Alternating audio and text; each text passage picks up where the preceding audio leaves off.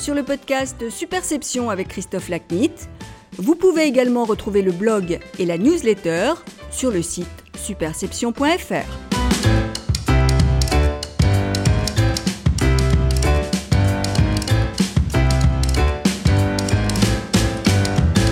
Bonjour, je suis ravi de vous retrouver pour ce nouvel épisode du podcast Superception.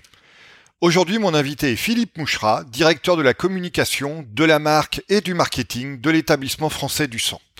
Notre conversation traite du don de sang, une thématique altruiste qui me semble bien correspondre à l'esprit des fêtes de fin d'année. Philippe commente notamment son parcours, les enjeux du don de sang, en particulier à l'ère du Covid-19, les différents types de dons de sang, les caractéristiques des donneurs de sang en France, la logistique du don de sang, l'amélioration de l'expérience des donneurs de sang et enfin les priorités et la stratégie de communication de l'établissement français du sang. Au cours de ma conversation avec Philippe, j'indique que j'ai pris rendez-vous pour donner mon sang. Je n'ai malheureusement pas pu le faire en raison de l'un de mes antécédents médicaux. La leçon que je tire de cet épisode est le très grand sérieux du processus de don de sang et en particulier l'entretien fouillé avec un médecin dans le centre de don juste avant la collecte de votre sang. C'est au cours de cet entretien que euh, la contre-indication de donner mon sang a été identifiée alors que je ne l'avais pas discerné dans le questionnaire que j'avais rempli en ligne en prenant rendez-vous. Vous pouvez donc aller sur le site mon-rdv-don de afin de prendre rendez-vous pour donner votre sang en toute tranquillité d'esprit. Vous serez traité avec la plus grande humanité et la plus grande sécurité, comme mon expérience en témoigne. Ceci étant dit, place à ma conversation avec Philippe Mouchera.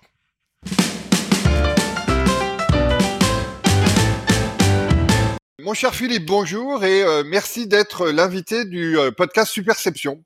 Bonjour Christophe, merci de m'avoir invité. Alors écoute, euh, Philippe, nous on se connaît un petit peu, donc je sais que euh, ta passion pour la communication euh, est passée d'abord, jeune adolescent, par une passion pour la radio. Donc raconte-nous ça et raconte-nous ensuite le cheminement vers les études de communication que tu as menées. Bah écoute, moi j'ai toujours été intéressé par l'actualité parce que j'avais un, j'ai, oui, j'avais un papa qui, travaillait dans dans la banque et qui revenait tous les midis avec un journal. Je sais pas si tu l'as connu, mais c'était il y a bien longtemps, qui s'appelait la Tribune des Fossés ou la Côte des Fossés, qui est devenue euh, maintenant la Tribune. Je guettais son arrivée le, le, le midi pour euh, pour pouvoir le lire parce que j'étais vraiment intéressé par l'économie et puis euh, par la vie des, des, entreprises. Et puis je me suis passionné aussi pour la radio parce qu'on écoutait aussi beaucoup France Inter à la maison. Et puis, euh, euh, je passais mes soirées à écouter euh, la radio parce que vraiment j'aime bien ce média. Et puis, tu sais, quand tu es jeune, un peu obstiné, que tu as des envies, bah, j'ai pris mon, mon, courage à deux mains et puis je suis allé taper à la porte d'une toute petite radio locale, pas très loin de, de chez moi. D'abord en tant qu'observateur parce que quand on aime l'actualité, on est curieux et on s'intéresse aux autres. Et au bout de trois, quatre participations, d'observations, on m'a dit tiens, bah écoute, euh, euh, tu vas faire la météo ce matin. C'était un dimanche matin à 7 heures. Donc, euh, à part mon papa et ma maman, il y avait personne qui, qui écoutait. Et, c'était où alors, Philippe? Alors, ça, c'était dans l'ouest de la France, à La Roche-sur-Yon, puisque j'ai passé quelques années. Mon papa changeait de, de, de job tous les tous les trois ans. Et donc là, on était dans l'ouest de, de, la France, et donc j'étais sur cette petite radio, et puis on m'a entre guillemets repéré. Voilà. Et on s'est dit, bah, ce garçon, il va peut-être faire des, choses. Et puis on m'a proposé euh, d'animer une émission le week-end sur une grande radio régionale, qui est maintenant la, première radio régionale de France euh, euh dans, dans l'ouest de la France. J'avais pas le permis, j'étais encore un, adolescent, j'avais 16-17 euh, ans, donc la radio, elle était à 70-80 km de, de là où j'habitais. Et donc c'est ma maman tous les week-ends qui m'emmenait et qui me ramenait après mon, mon, mon émission. Et puis c'est. Et quel était le thème de l'émission? Oh, écoute, moi j'ai commencé à, à, faire une, une émission musicale, voilà, de, avec quelques billets d'actualité. De, Après, j'ai fait pas mal de multiplex sportifs. Et puis ensuite, j'ai j'avais un billet à développer. voilà. Et donc, j'ai vraiment beaucoup, beaucoup appris de, de cette, de cette expérience. je suis toujours un passionné de, de, de radio. Et euh, euh, voilà, euh, j'ai rencontré des, des, personnes qui m'ont donné envie de, de faire ce, ce, métier. Mon premier stage à Paris, je l'ai fait chez WeFM, tu vois, parce que j'avais toujours en tête cette idée de, de, continuer à faire de, de la radio. Et puis, bah, à un moment, tu te rends compte que soit tu as énormément de talent de talent et tu peux euh, aller plus loin dans, dans, ce job, ou alors tu as un peu de talent mais pas assez pour, euh, pour, pour, continuer. Et donc euh, j'ai, je me suis dit je vais je vais pas continuer à la radio et je vais plutôt faire de, de, de la communication. Et c'est la raison pour laquelle je suis rentré à l'EFAP. Donc tu as fait les FAP. Euh, raconte-nous euh, un pour les gens qui ne connaissent pas ce qu'est les FAP et deux après si je dis pas de bêtises tu as euh, enchaîné avec Solocal qui a été à l'époque les pages jaunes je suppose. Absolument. Écoute j'ai fait les FAP sur les conseils de du rédacteur en chef de la radio que j'évoquais tout à l'heure et alors, l'EFAP, c'est l'école française des attachés de presse, mais c'est bien plus large. Euh, c'est euh, une école de, communication qui est une école privée euh, qui coûte un petit peu cher.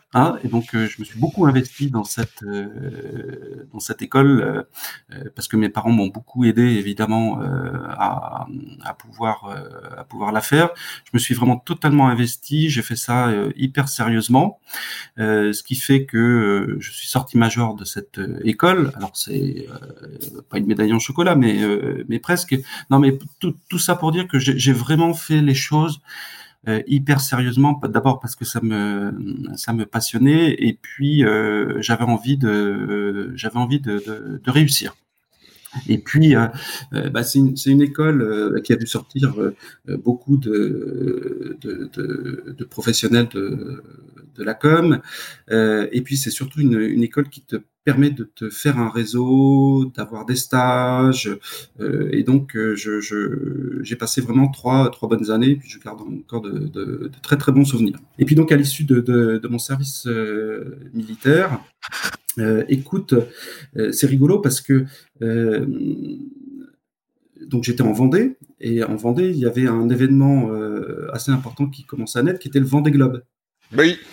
Euh, qui s'appelait à l'époque le Vendée Globe Challenge. Et, Dans le monde en solitaire sans assistance pour les noms euh, initiés à la voile. Et organisé par euh, Philippe Gentot, qui a eu une fin de carrière un peu compliquée. Euh, voilà. Euh, donc il a revendu son, son, son, son événement. et donc on m'a proposé d'être responsable de la com du Vendée Globe à l'époque. Et donc ça, c'est le lien que j'avais avec la radio, tu vois. Et donc euh, j'avais signé mon contrat. Et puis euh, on m'a proposé parallèlement, et ça aussi c'est toujours le, le, fil rouge de, ma vie professionnelle, c'est les rencontres. On, on m'a proposé un, CDD pour être euh, chargé des relations presse de Solocal, qui est euh, Page Jaune. Hein, à l'époque, c'était Page Jaune, euh, donc qui était à la fois filiale de, France Télécom, puis de Havas, puis uniquement de Havas, puis de France Télécom. Et euh, bah, j'ai rencontré le DIRCOM, Patrick Wittlecher, qui me qui me dit oui oui c'est un CDD mais vous allez voir c'est c'est un remplacement de congé de maternité je pense qu'elle ne reviendra pas et donc j'ai pris mon risque je ne peux pas refuser et donc euh, j'ai abandonné le, le vent des globes pour faire euh, euh, les, les, pages jaunes. Et puis, bah, c'est le début de, de, mon parcours où Patrick Vidlecher, que j'avais rencontré à l'époque chez Page Jaune, a été nommé DIRCOM du groupe La Poste. Il m'a emmené avec lui et donc bah, j'ai 27 ans. Je, je suis chef du service de presse de La Poste, qui est quand même une, boîte importante, hein, 300 000 collaborateurs à l'époque, avec des enjeux très très très fort. Puis j'ai fait une rencontre décisive dans, dans, ma vie professionnelle avec Martin, Martin qui était à l'époque directeur général de, de, la Poste, qui en est devenu président, avec qui j'ai vraiment très très bien travaillé, qui est devenu un, un ami, et puis que j'ai suivi ensuite lorsqu'il a été euh, écarté de la, présidence de, la Poste. Il est devenu euh, président d'Europe Assistance et donc euh, il m'a fait venir à ses côtés. Donc j'ai passé dix ans, dix ans avec avec lui chez Europe Assistance et donc on a travaillé ensemble une quinzaine d'années. Mais c'est vraiment une rencontre décisive pour pour moi. Alors, explique du coup, donc Europe Assistance a été numéro 2 de la com, mais ensuite numéro 1, si je ne dis pas de bêtises. C'est ça. Euh, et explique ensuite comment tu as atterri à l'ESF, qui n'est donc pas l'école du ski français comme euh, certains vont pouvoir penser, mais euh, l'établissement du sport français, beaucoup plus important malgré notre amour pour le ski. Et donc, comment es-tu arrivé dans cette belle maison à laquelle nous allons consacrer ensuite l'essentiel le, de notre conversation? Ben, écoute, euh, moi quand je suis parti d'Europe euh, Assistance, j'avais la possibilité de rester, mais j'ai fait un choix euh, qui est le choix de, de, de partir parce que j'avais fait dix ans et puis j'étais très lié à, à Martin Vial, donc c'était c'était compliqué. Et puis, bah, écoute, euh, évidemment, euh, quand tu es dans cette phase de, de transition, euh, tu, tu regardes tes points forts, tes points faibles, tu essaies de, de, de, réfléchir un petit peu à ce que, à ce que tu veux faire. Moi, je, je, j'étais un petit peu vacciné des, des boîtes internationales que tu connais bien. Euh, parce que euh, tu, tu, voyages beaucoup, tu as la barrière de la langue aussi qui est quand même compliquée.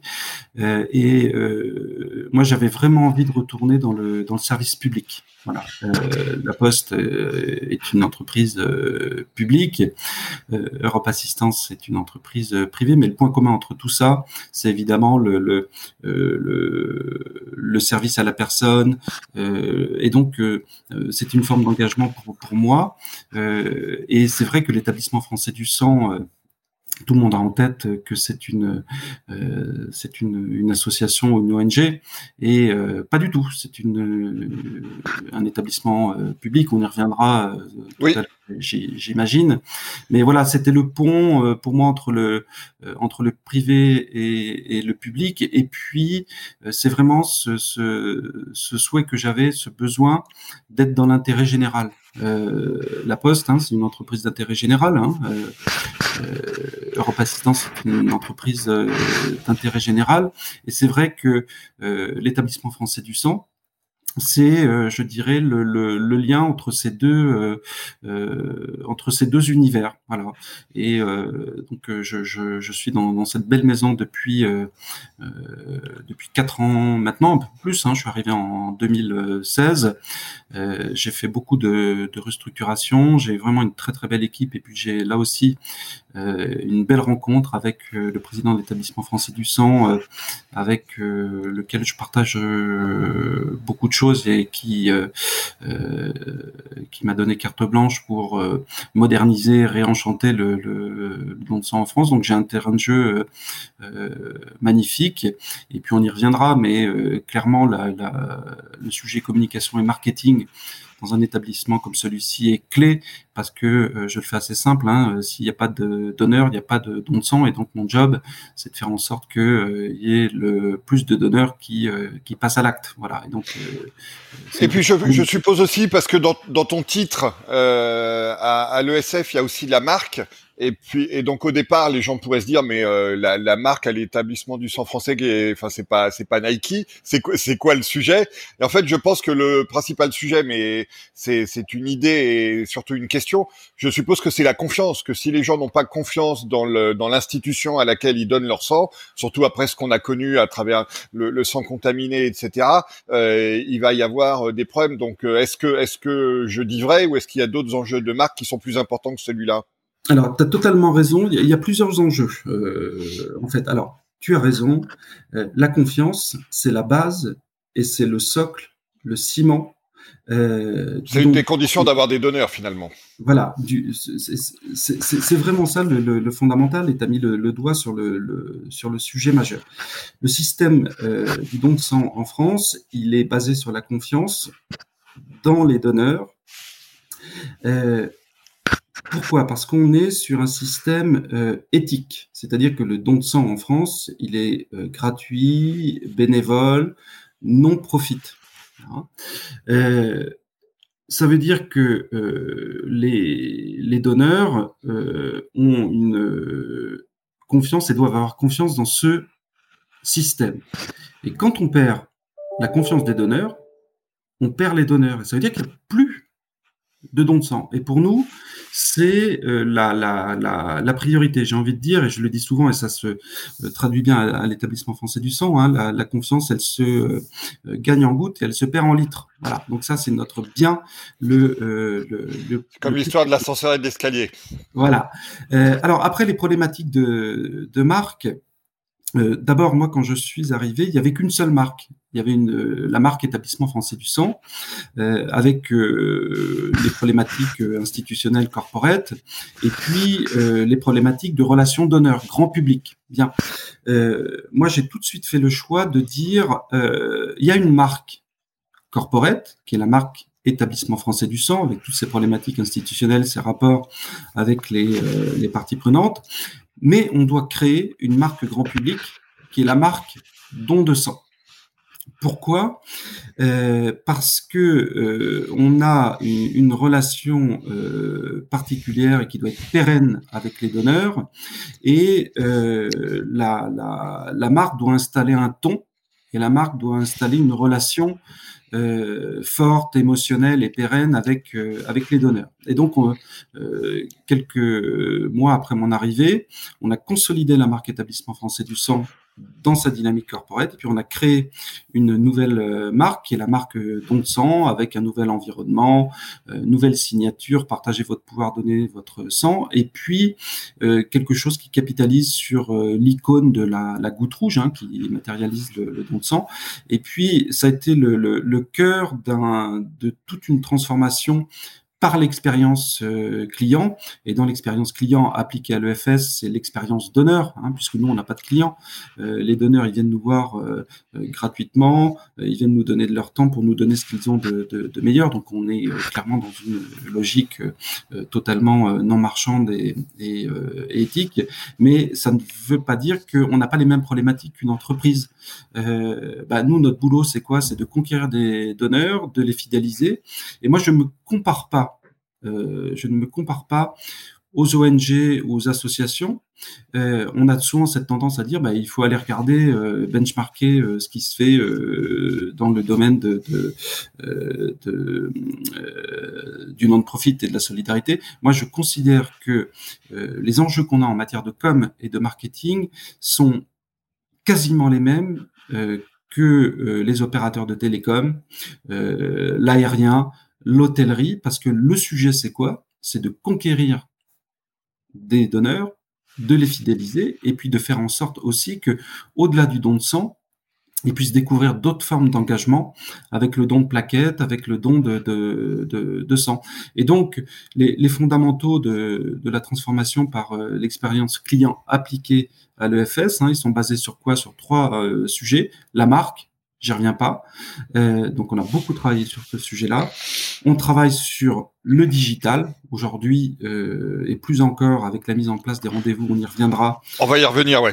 Le, le, le, le sujet, euh, le sujet est clé. Et puis on a aussi euh, toute la question du, du physique, hein, puisque euh, le don de sang sera jamais digitalisé. À un moment, il faut que tu passes sur un lit, que tu tendes le bras pour donner ton, ton sang. Mais en tout cas, l'accueil du donneur sur nos sites physiques, notamment dans nos maisons du don et dans les collectes mobiles, est, est clé. Voilà. Et donc donc, euh, on est sur des sujets vraiment qui sont euh, euh, pas très éloignés de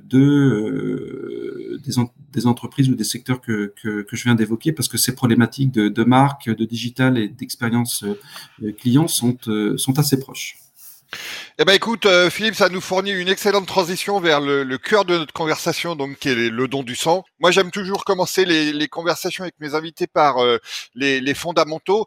Donc, euh, dans ce cas, est-ce que tu peux commencer par nous rappeler à quoi sert le, le don du sang?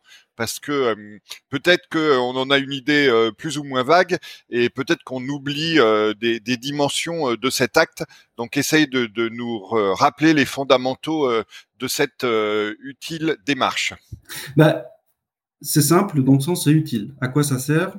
Ça sert simplement, et c'est immense, à soigner un, un, million de patients chaque année. Voilà.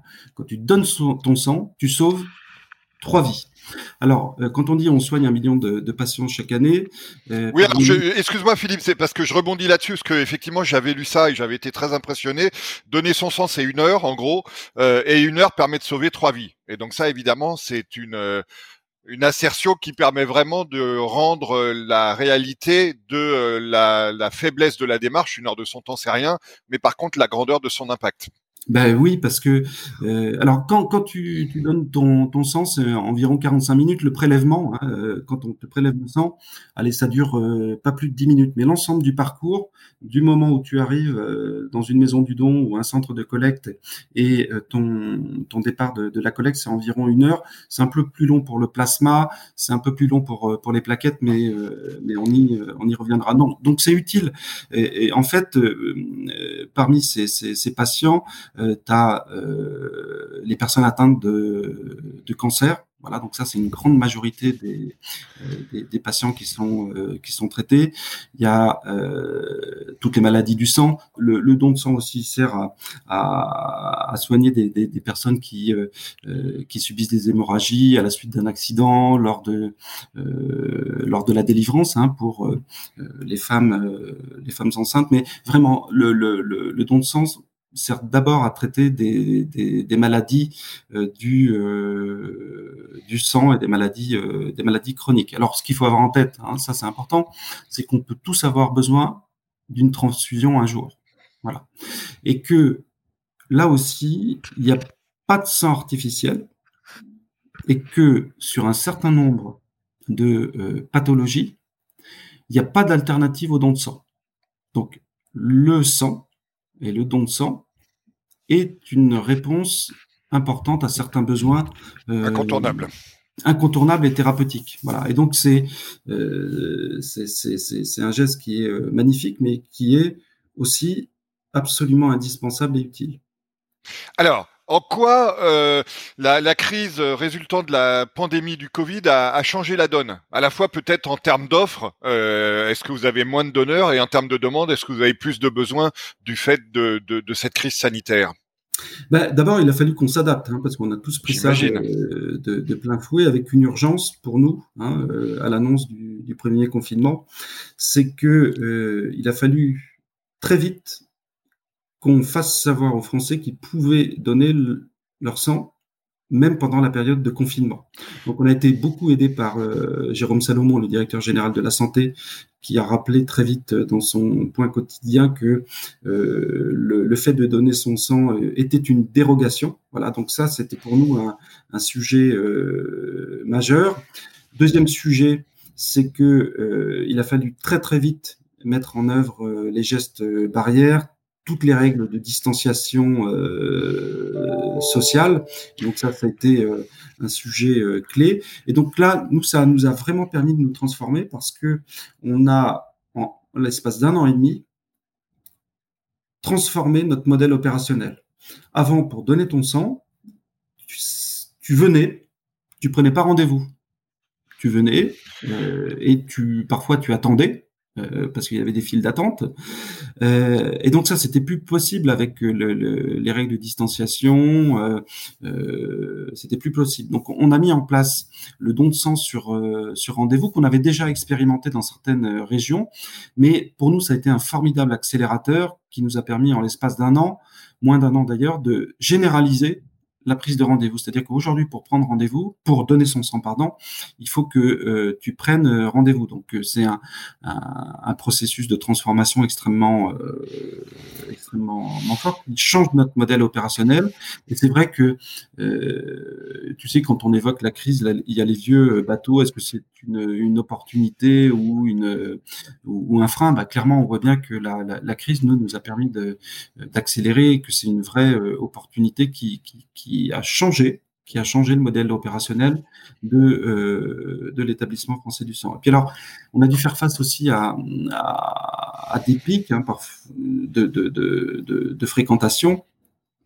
Il euh, faut savoir qu'à certains moments de l'année, 30% de la collecte se passe dans les entreprises ou dans les universités. C'est-à-dire qu'on organise des collectes dans les, euh, dans les entreprises ou dans les universités. Évidemment, avec les confinements, hop, tout ça, c'est fermé. Mise en place du télétravail, fermeture des, des, euh, euh, universités. Et donc là aussi, on a dû se réinventer. On s'est dit, bah, il faut qu'on trouve de nouveaux lieux. Et donc, on, a mis en place des, programmes pour aller sur des lieux qui sont originaux, inédits. Et donc, on a fait beaucoup de collectes dans les musées.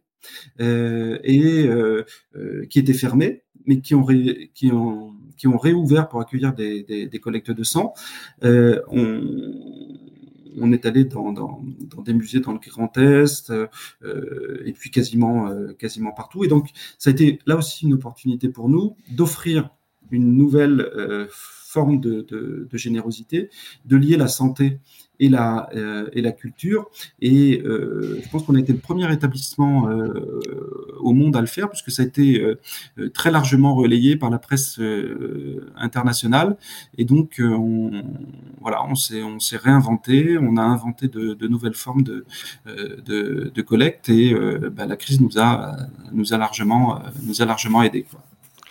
Alors Philippe, euh, cette crise a mis euh, sur le devant de la scène euh, beaucoup de débats autour de la souveraineté sanitaire, autour du vaccin, des médicaments, des, des équipements de soins.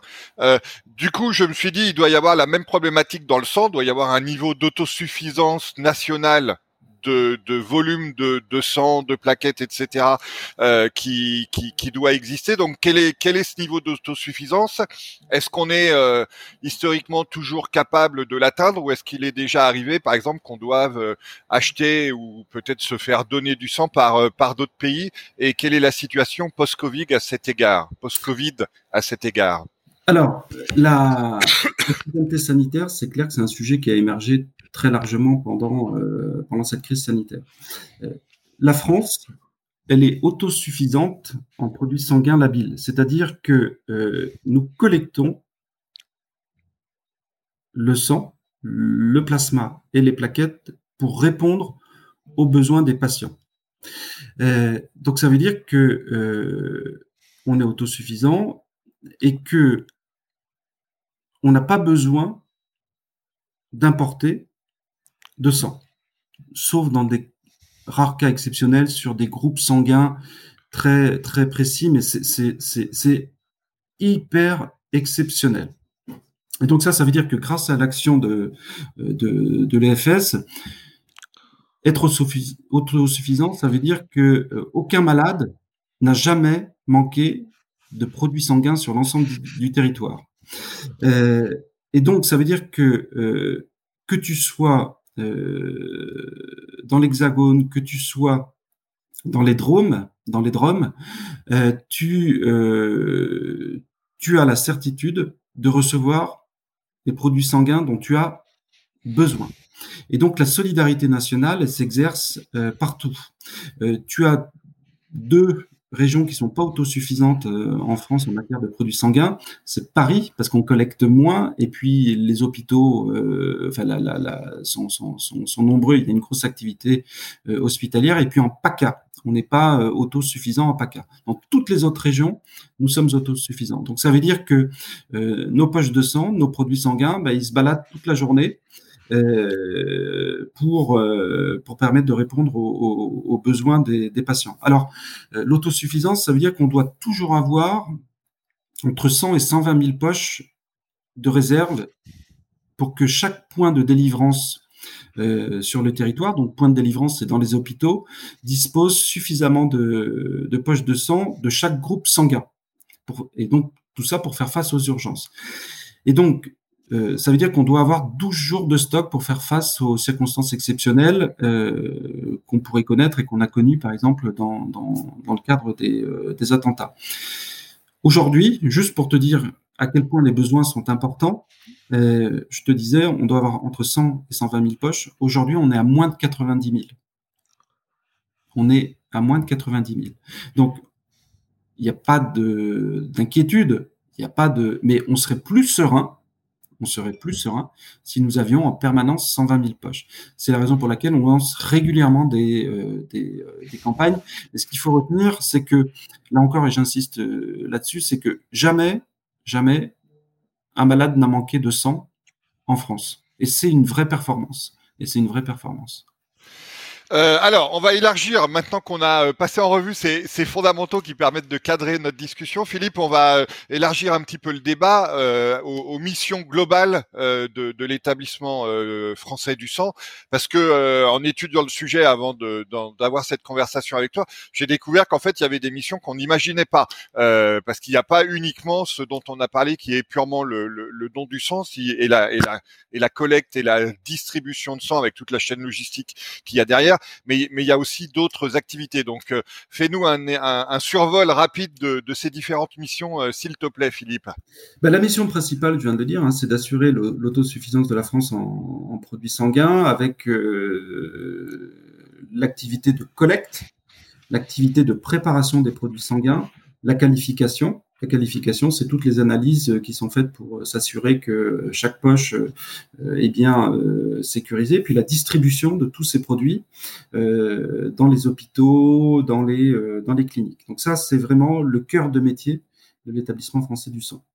Et puis on a d'autres missions, comme tu le disais, on fait beaucoup de recherche, on est un acteur important de, la recherche, on a des centres de santé, hein, une activité de soins. On a des activités de laboratoire. Hein, L'établissement français du sang, c'est le premier laboratoire euh, d'analyse médicale de, France. Et puis, on fait euh, euh, des médicaments de, thérapie cellulaire et tissulaire. Et donc, j'ai souvent tendance à dire que l'établissement français du sang, c'est bien, bien, plus que le don de sang. Et c'est ça, en fait, la réalité. Et euh, voilà, je te donne une petite info euh, pour toi, mais on va changer de signature de la marque corporate ah, dont on parlait euh, tout à l'heure. Voilà. mondial. C'est ça. Et non, mais le, le la, la, la, signature qu'on va adopter, c'est donnons au sang le pouvoir de soigner. Voilà, ça va être ça notre signature et voilà qui va être lancée en, en début d'année. Voilà. D'accord. Ah bah écoute, euh, merci de cette information en primeur. Euh, alors, regardons un peu, Philippe, avançons dans notre connaissance et découverte du sujet. Euh, quelle est la, la, répartition par âge euh, des, des, des, donneurs de sang euh, Et incidemment, pour, pour enchaîner sur la question évidente qui suit, est-ce qu'il y a une limite inférieure et supérieure de, de l'âge pour donner? Alors, je, juste un petit mot d'abord pour te dire que il y a moins de 4% des Français en âge de donner qui donnent leur sang. D'accord, donc il y a un potentiel. Il y a, il y a, euh, il y a un potentiel. Euh, alors, on peut donner euh, son sang entre 18 et 70 ans. D'accord. Il me reste et, quelques années. Voilà. et 54% des donneurs sont des donneuses. Donc ça aussi, c'est intéressant comme comme chiffre. Et puis les jeunes sont, sont, largement représentés. Un donneur sur trois a moins de 30 ans, et puis la, la, la tranche d'âge qui donne le, le, plus est celle des 20-24 ans. Mais on y reviendra. D'accord. Ils donnent euh, beaucoup quand ils sont euh, à l'université, puis dès qu'ils attaquent la, la, vie professionnelle, ils donnent, euh, ils donnent, euh, ils donnent moins. Et donc les jeunes, les jeunes donnent moins régulièrement que leurs, euh, leurs aînés. Et donc ce qu'il faut avoir en tête, c'est que euh, le nombre de dons augmente avec l'âge des donneurs. Hein. Euh, en France, la moyenne, c'est 1,82 dons par, euh, par personne. Donc, on donne presque deux fois, euh, deux fois par an. Un donneur donne presque deux fois par an. Alors, il y en a qui donnent beaucoup, beaucoup plus, d'autres beaucoup, beaucoup moins. Mais plus on avance dans, dans l'âge, plus on donne plus on donne régulièrement. Donc ça veut dire que bah, pour nous, notre enjeu, c'est de, de, faire en sorte que, que, les jeunes donnent, mais aussi donnent plus régulièrement. Et ce qu'on qu'on peut noter, c'est qu'on a entre 15 et 20 des, euh, des donneurs qui sont des nouveaux donneurs euh, chaque année. Donc on a vraiment besoin euh, de, conquérir des nouveaux donneurs et les jeunes et les jeunes en particulier. parmi les chiffres que je peux te, te, donner qui sont intéressants aussi, c'est que on fait 3 millions de prélèvements par an. On a en France 120 maisons du don et puis, euh, 40 000 euh, collectes mobiles. Des collectes mobiles, c'est quoi? C'est toutes les collectes qu'on fait euh, dans les universités, dans les entreprises, euh, dans les mairies, dans les sites culturels, comme, comme je l'évoquais tout à l'heure. Donc ça, c'est 70% de la collecte. Donc c'est plus, c'est pas des blood trucks comme il y a, comme il y a des food trucks. Alors, il en reste quelques-uns, mais objectivement, il y en a, allez, on va dire qu'il en reste moins de 10, il en reste moins de 10 en France. Hein. D'accord. C'est vraiment anecdotique. Good, good, good. Alors, euh, explique-nous ce que tu, en as un peu parlé, les, différences entre don de sang, don de plasma et don de plaquettes. Alors, il y a que, ça éclaire ton propos pour nos auditeurs. Alors, il y a trois types de, dons de sang différents. D'abord, il y a le don de sang qu'on appelle le sang total. Donc, tu donnes tout ton sang. C'est euh, environ entre 420 et 400 80 millilitres de sang qui sont prélevés directement dans une poche. Donc, c'est ce ça, c'est ce qui dure 10 minutes, c'est ce que tu disais tout à l'heure ça, dure 7 à 10 minutes, le prélèvement. donc ça, c'est le truc basique. Voilà. Et donc euh, là, nous, notre job ensuite, c'est euh, de séparer les différents éléments du, du sang. Donc c'est ce qu'on appelle la préparation. On va isoler les plaquettes, le plasma et les globules rouges pour qu'ils puissent être transfusés à trois patients différents. C'est pour ça que on dit que quand tu donnes ton sang, tu sauves trois vies. Il faut attendre au moins huit semaines entre chaque don de sang. Donc, euh, tu peux donner plusieurs fois euh, par an. Alors, les dons de plasma ou de plaquettes, eux, ils se font par une technique qui s'appelle l'aphérèse. Euh, l'aphérèse, c'est quoi? C'est que le sang du, du, donneur, ton sang, va passer dans une machine qui va séparer les différents composants et qui va conserver, garder que celui recherché. Donc, soit le plasma, soit les plaquettes, avant de te réadministrer les autres composants, dont les globules rouges. Hein. D'accord. Donc là, du coup, ça dure combien de temps? Alors ça, ça dure entre 40 et 45 minutes pour le plasma, une heure pour les plaquettes. Mais euh, ce qui est intéressant avec ce principe de, de la phérèse, c'est que ça va te permettre de collecter un volume beaucoup plus important en fatiguant un peu moins de donneurs dont euh, le taux d'hémoglobine euh, ne sera pas affecté parce qu'on va te réadministrer les, euh, les globules rouges. Et c'est un don qui peut être fait plus souvent puisque tu peux donner ton plasma toutes les deux semaines et toutes les quatre semaines pour les plaquettes. D'accord. Du coup, ça, me pro... Ouais, excuse-moi, vas-y, Philippe. Non, non, euh, dis-moi. Oui, du coup, du coup, ça me provoque une question. Euh, tu dis que le donneur qui donne son sang, euh, que tu appelles total, est, fatigué. Et du coup, combien de temps met-il à reconstituer le, le, stock de sang qu'il a, qu'il a donné? C'est ça? c'est immédiat, c'est immédiat. Alors moi, tu sais, je suis pas, je suis pas médecin. moi non plus, donc c'est pour ça que je te pose des questions stupides. mais... tu, le, tu, le, reconstitues, tu le reconstitues très vite.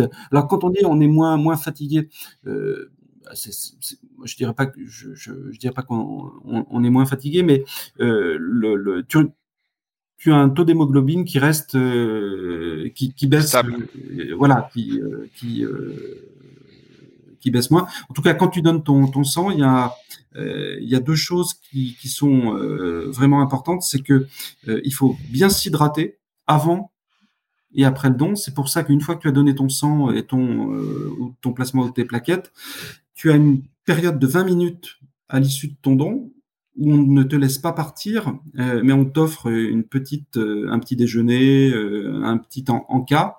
c'est pas pour l'encas, c'est simplement pour que tu puisses te, reposer et être sous la surveillance d'un d'un médecin de, de l'établissement français du sang, puis surtout ah.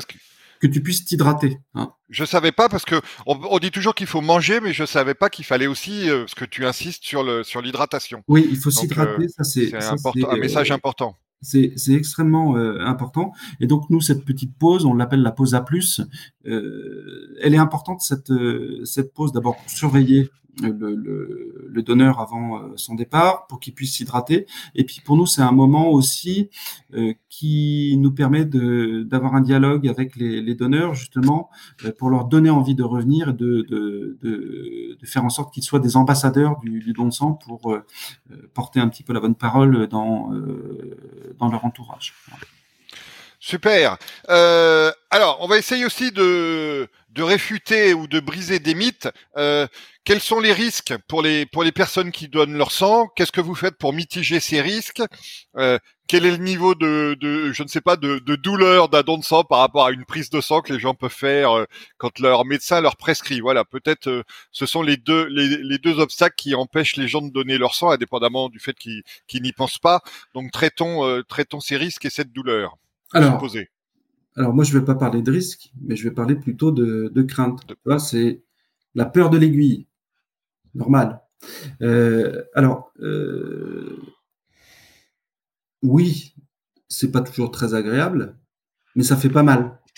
Voilà. Nous, on a des super professionnels, des infirmières, des médecins, euh, dont le, le, le job, c'est de prélever le sang euh, tous les jours. Donc ils, sont hyper pros, ils sont hyper bienveillants euh, et donc euh, globalement ça fait pas euh, ça fait pas mal, vraiment ça fait pas mal.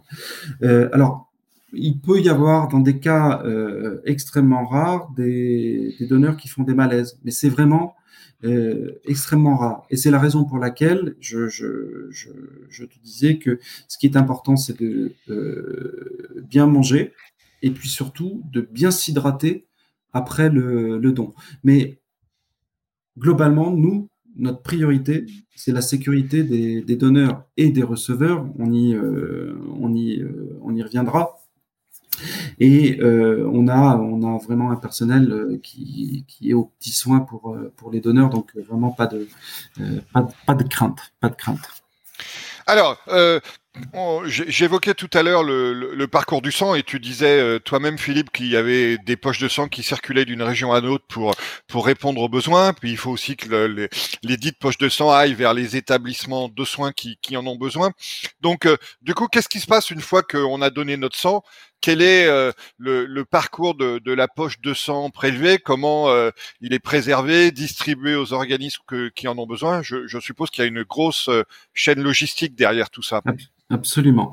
Alors, une fois que le sang est collecté, tu as une étape qui est hyper importante, qui est la qualification. Ça veut dire que chaque don est analysé individuellement pour y détecter euh, d'éventuels agents pathogènes. On va rechercher systématiquement évidemment le VIH, l'hépatite B, l'hépatite C et la syphilis. Et puis tu as d'autres tests biologiques qui peuvent être... Euh, et donc réalisés. si vous voulez trouver le patient est prévenu, enfin le, le donneur est prévenu, comment ça se passe? Oui, oui, oui, il y a ce qu'on appelle l'information euh, post-don. Et donc, euh, un médecin euh, prendra contact avec la, la, la, la personne, euh, la personne, euh, comment dire, euh, concernée. concernée. Alors, il y a, t'as d'autres tests biologiques qui peuvent être réalisés en fonction des facteurs de risque identifiés lors de l'entretien pré-don, parce que avant de faire ton, ton don, tu as un entretien avec un médecin. Donc, par exemple pour les donneurs qui ont séjourné euh, dans certaines régions, on va mettre en, en place un, un, dépistage biologique spécifique pour le paludisme, euh, la maladie de Chagas, euh, voire dans certaines circonstances euh, la dengue euh, ou de manière un peu plus euh, saisonnière le West Nile virus. C'est pour ça que l'entretien prédon avec le, le, le, le médecin, il est hyper important et il doit être sincère. C'est un élément de sécurité à la fois pour le donneur et pour le receveur. Mais euh, la qualification, cette étape, c'est hyper important parce que ça, ça permet de qualifier ou pas euh, les, euh, les, les dons de sang. Ensuite, tu as la préparation, c'est-à-dire qu'une fois prélevée, la poche de sang, elle va être filtrée, puis les, les globules blancs vont être retirés. Ensuite, on met tout ça dans une centrifugeuse euh, pour séparer les, composants du, du, sang, les globules rouges, comme je te le disais tout à l'heure, le plasma et les plaquettes. Et ce qu'il faut avoir en tête, c'est qu'on ne transfuse jamais du sang euh, dit total euh, à un plasma, mais uniquement le, produit sanguin dont il a besoin, donc soit les globules rouges, soit le plasma, soit les plaquettes. Euh, et donc, euh, ça reboucle avec ce que je te disais. Ben, avec un don de sang, tu peux, tu peux sauver trois, trois personnes parce que tu vas pouvoir donner du plasma, des plaquettes et puis de, des, des, globules rouges. Alors après, tu parlais de la chaîne logistique. Tu as une étape hyper importante qui s'appelle la, la, distribution et la délivrance. Donc, les poches de sang ont été préparées, comme on vient de, de, le voir, et puis ils sont prêts à être distribués aux 1500 hôpitaux et cliniques qu'on approvisionne. Et donc, euh, ben, ces poches de sang, elles vont être euh, délivrées aux hôpitaux. Euh, et puis ensuite, euh, nous, on a une activité de conseil euh, transfusionnel, c'est-à-dire qu'on est à disposition des, cliniciens pour les aider à trouver la bonne poche de sang qui correspond au bon patient. Hein. donc, on a une activité de conseil, de conseil transfusionnel. Alors, on va parler aussi de, de, votre autre activité, ce que tu l'as évoqué quand on parlait des, des missions de, de, de l'établissement français du sang tout à l'heure. Si j'ai bien compris, vous avez une grosse activité de, de, recherche et vous êtes le plus grand laboratoire de biologie médicale de France, si, si j'ai bien, si j'ai bien tout compris, comme disait l'autre. C'est ça.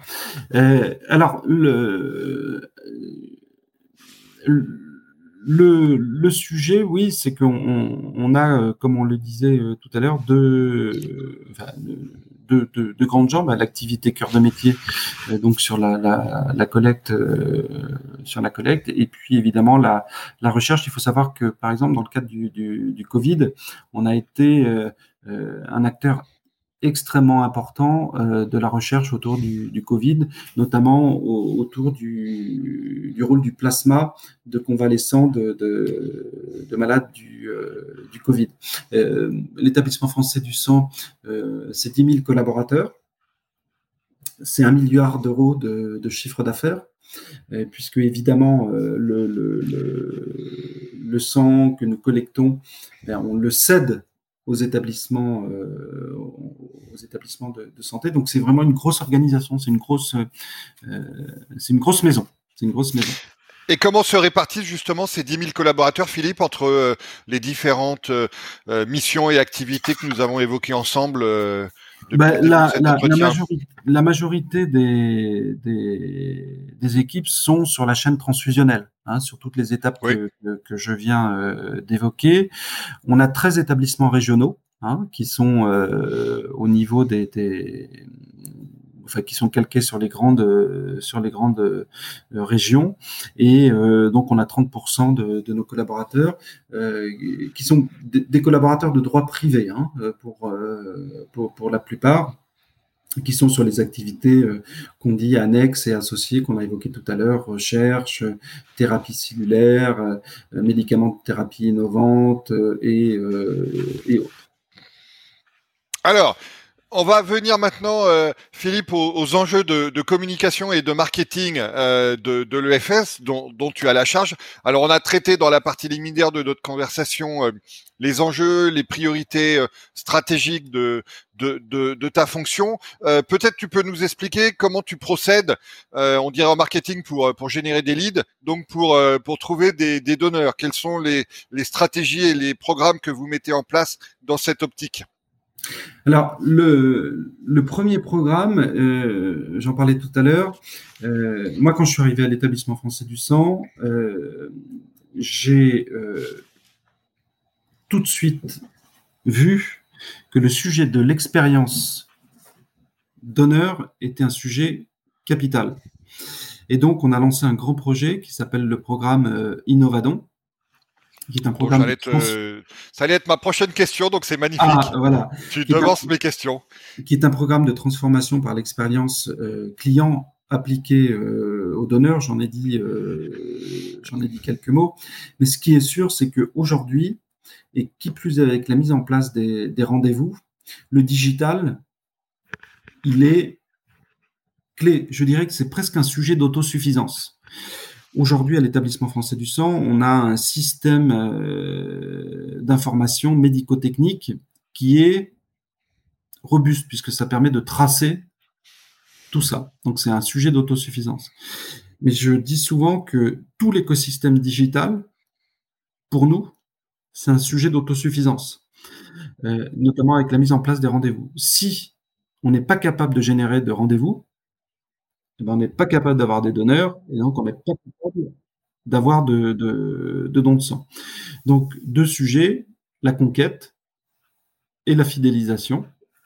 Et euh, les programmes euh, CRM, pour nous, sont, euh, sont clés. On est en train, dans le cadre du programme Innovadon, de, migrer sur un nouveau CRM, de revoir l'ensemble de nos outils digitaux.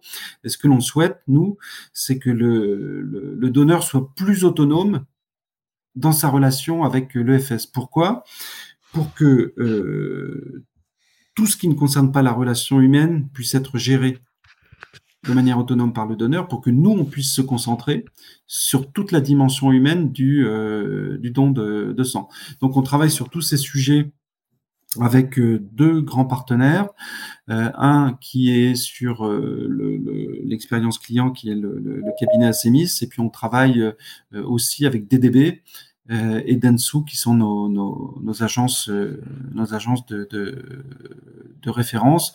Mais euh, voilà, le, digital pour nous, euh, c'est clé. Mais du coup, ça me provoque une autre question, euh, Philippe. On peut pas, par exemple, prendre rendez-vous pour faire un don du sang sur Doctolib? Non. Et est-ce que ça c'est prévu du fait de la popularisation très rapide de, de, Doctolib avec les rendez-vous pour le, le vaccin? On, s'est posé la question. On s'est posé la question il y a 2-3 ans quand on a commencer à réfléchir à la mise en place des, rendez-vous. Et le choix qu'on a fait, c'est de développer notre propre système. Pourquoi? Parce que euh, on a vraiment une activité spécifique qui fait que euh, les collectes mobiles, donc 40 000 par an, euh, il y a un maillage tellement tellement fort que c'est compliqué de sous-traiter ça à, euh, à Doctolib ou à, un autre. On a regardé différentes, euh, différentes solutions, mais vraiment le choix qu'on a fait, nous, c'est de développer notre propre système parce que par ailleurs, pour que ça fonctionne, il faut qu'il soit connecté à notre master data, à notre... Ouais, le traçage est plus quand même plus simple si vous êtes intégré. Voilà, et donc tu as toutes les problématiques RGPD, toutes les problématiques de sécurité euh, informatique et autres. Donc nous, on a développé notre propre, euh, notre propre système qui s'appelle Mon rendez-vous dans le sang. Voilà. Mais que, on en parlait avant d'enregistrer, mais que, que j'ai appris à découvrir, étant donné que évidemment le, la découverte de cette problématique m'a euh, incité à, à, donner mon sang, et donc euh, voilà, je donne mon sang dans deux jours, donc j'ai découvert toute euh, l'expérience que, je n'ose pas appeler client, mais toute l'expérience d'honneur que tu évoques depuis 55 minutes que nous que nous conversons ensemble. Alors, euh, comment vous faites pour euh, identifier les leads, euh, si j'ose dire? Est-ce que vous ciblez plutôt, tu disais, il y a, plus de dons chez les jeunes, après il y a une sorte de, creux démographique, et puis les, personnes plus âgées donnent plus, régulièrement, si, je résume à la, à la hache ce que tu as dit. Est-ce que du coup vous ciblez ces populations particulièrement, ou est-ce que vous êtes un peu attrape-tout dans votre communication de persuasion de nouveaux donneurs? Alors, on, fait un peu les deux. On fait un peu les deux. Euh, sur les grands médias, on est plutôt sur euh, de, de la cible large. Euh, donc on a lancé une nouvelle euh, campagne de com euh, avec nos amis de, DDB, avec un enjeu clé qui est de dire oui, on veut recruter des nouveaux donneurs, mais on veut surtout qu'ils soient des donneurs réguliers. Donc on a beaucoup travaillé sur les stratégies de changement de comportement euh, basé sur les travaux de, de Fogg que tu connais euh, bien. Euh, et donc ça, c'est l'approche, c'est l'approche grand média. Et puis le deuxième sujet. J'ai une, excuse-moi, une insiste, Philippe. Quand vous travaillez avec les grands médias, quel est le, pourcentage d'espace médiatique gratuit qu'ils vous donnent? Alors, bah, plus on achète, plus on a de gracieux, moins on achète, moins on a de gracieux. Euh, ce qui est. Euh, Est-ce que vous avez beaucoup plus de gracieux du fait de la mission de votre établissement par rapport à ce que toi et moi avons pu connaître quand on était chez des marques, ou est-ce que c'est pas si significatif que ça la, la marge de gratuité que vous avez? Ça dépend des médias.